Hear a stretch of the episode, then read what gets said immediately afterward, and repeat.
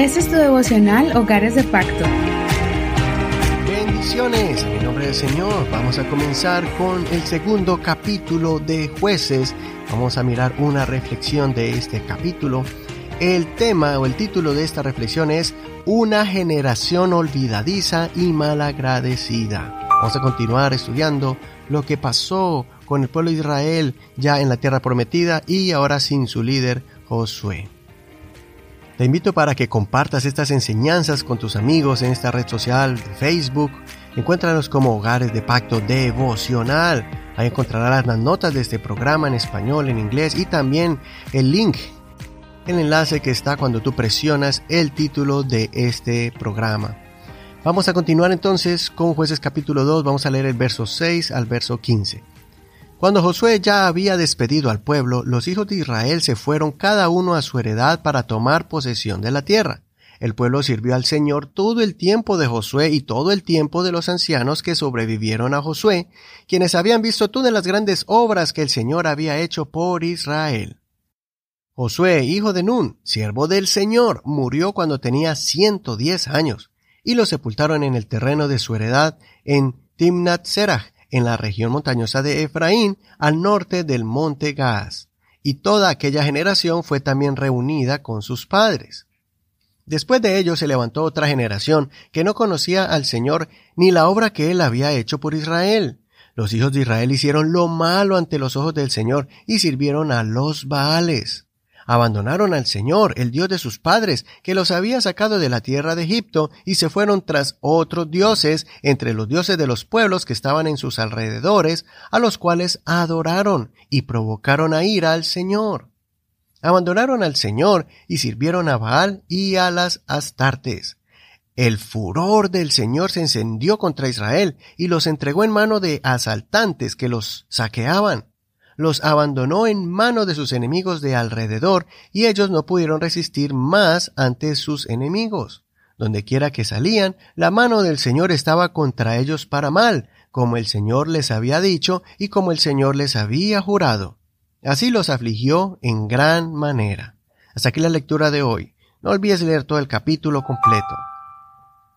En el último capítulo del libro de Josué, leímos un verso impresionante. Dice así, Israel sirvió al Señor todo el tiempo de Josué y todo el tiempo de los ancianos que sobrevivieron a Josué, quienes conocían todas las obras que el Señor había hecho por Israel.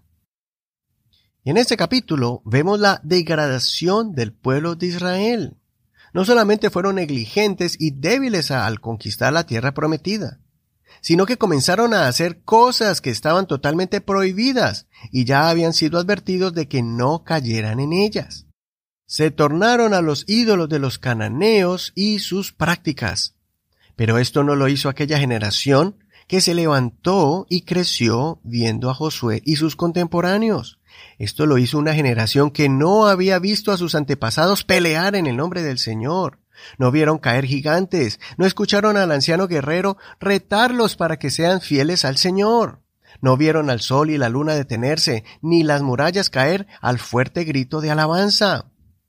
La infidelidad al Señor llegó por medio de la nueva generación que no tuvo la necesidad de clamar a Dios cuando se está rodeado de enemigos, cuando se cae en una emboscada y debe pelear en diferentes direcciones al estar rodeados de enemigos.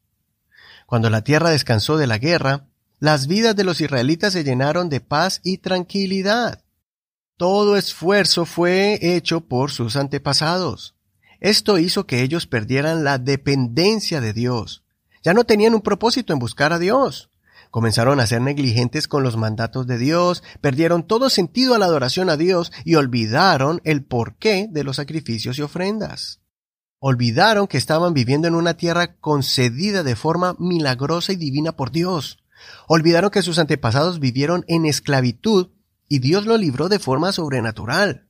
Simple y sencillamente ellos no vieron las maravillas de Dios ni vieron luchar valerosamente a sus padres. Abandonaron su identidad, su historia. No fueron agradecidos por el gran sacrificio que ellos hicieron, por las vidas que murieron en la guerra, porque ahora nadie los perseguía ni quería eliminarlos. Qué triste es que caigamos en una actitud de estas.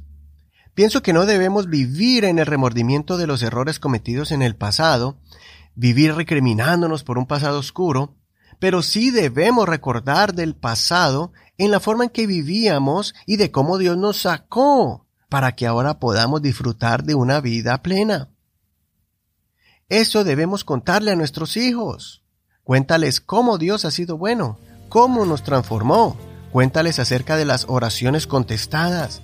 Cuéntales de ese problema que el Señor te ayudó a resolver. También cuéntales lo que le costó a muchos predicadores y misioneros llevar este mensaje de salvación, cómo fueron rechazados y perseguidos por la gente del pueblo que querían golpearlos o lincharlos, para que ahora podamos ir a una congregación a adorar a Dios con libertad. Cuéntales cómo antes los cristianos eran insultados cuando se dirigían al templo caminando con sus Biblias en sus manos. Estamos en un tiempo donde esta generación ha olvidado todo esto. Se ha hecho fácil vivir una doble vida. Cantan y hacen oraciones bonitas, pero también se vive de forma desordenada. Se hacen grandes espectáculos llenos de luces y música atractiva, pero ya no se habla con pasión a los que no conocen de Dios, sino que se vive una vida espiritual privada y pasiva. Encendamos la pasión en nosotros, recordando las obras poderosas de Dios y el sacrificio de nuestros antepasados que tuvieron que sufrir para mantener su fe en medio de pruebas y luchas. Y les ruego, hermanos, que transmitamos este fuego, esta pasión a nuestros hijos, que puedan entender lo que costaba seguir a Jesucristo para que ellos puedan disfrutar de las bendiciones de Dios, que vivan agradecidos y ocúpense en mantener viva la llama del Evangelio en sus vidas. Si no lo hacemos, vivirán vidas raquíticas, tanto física como espiritualmente.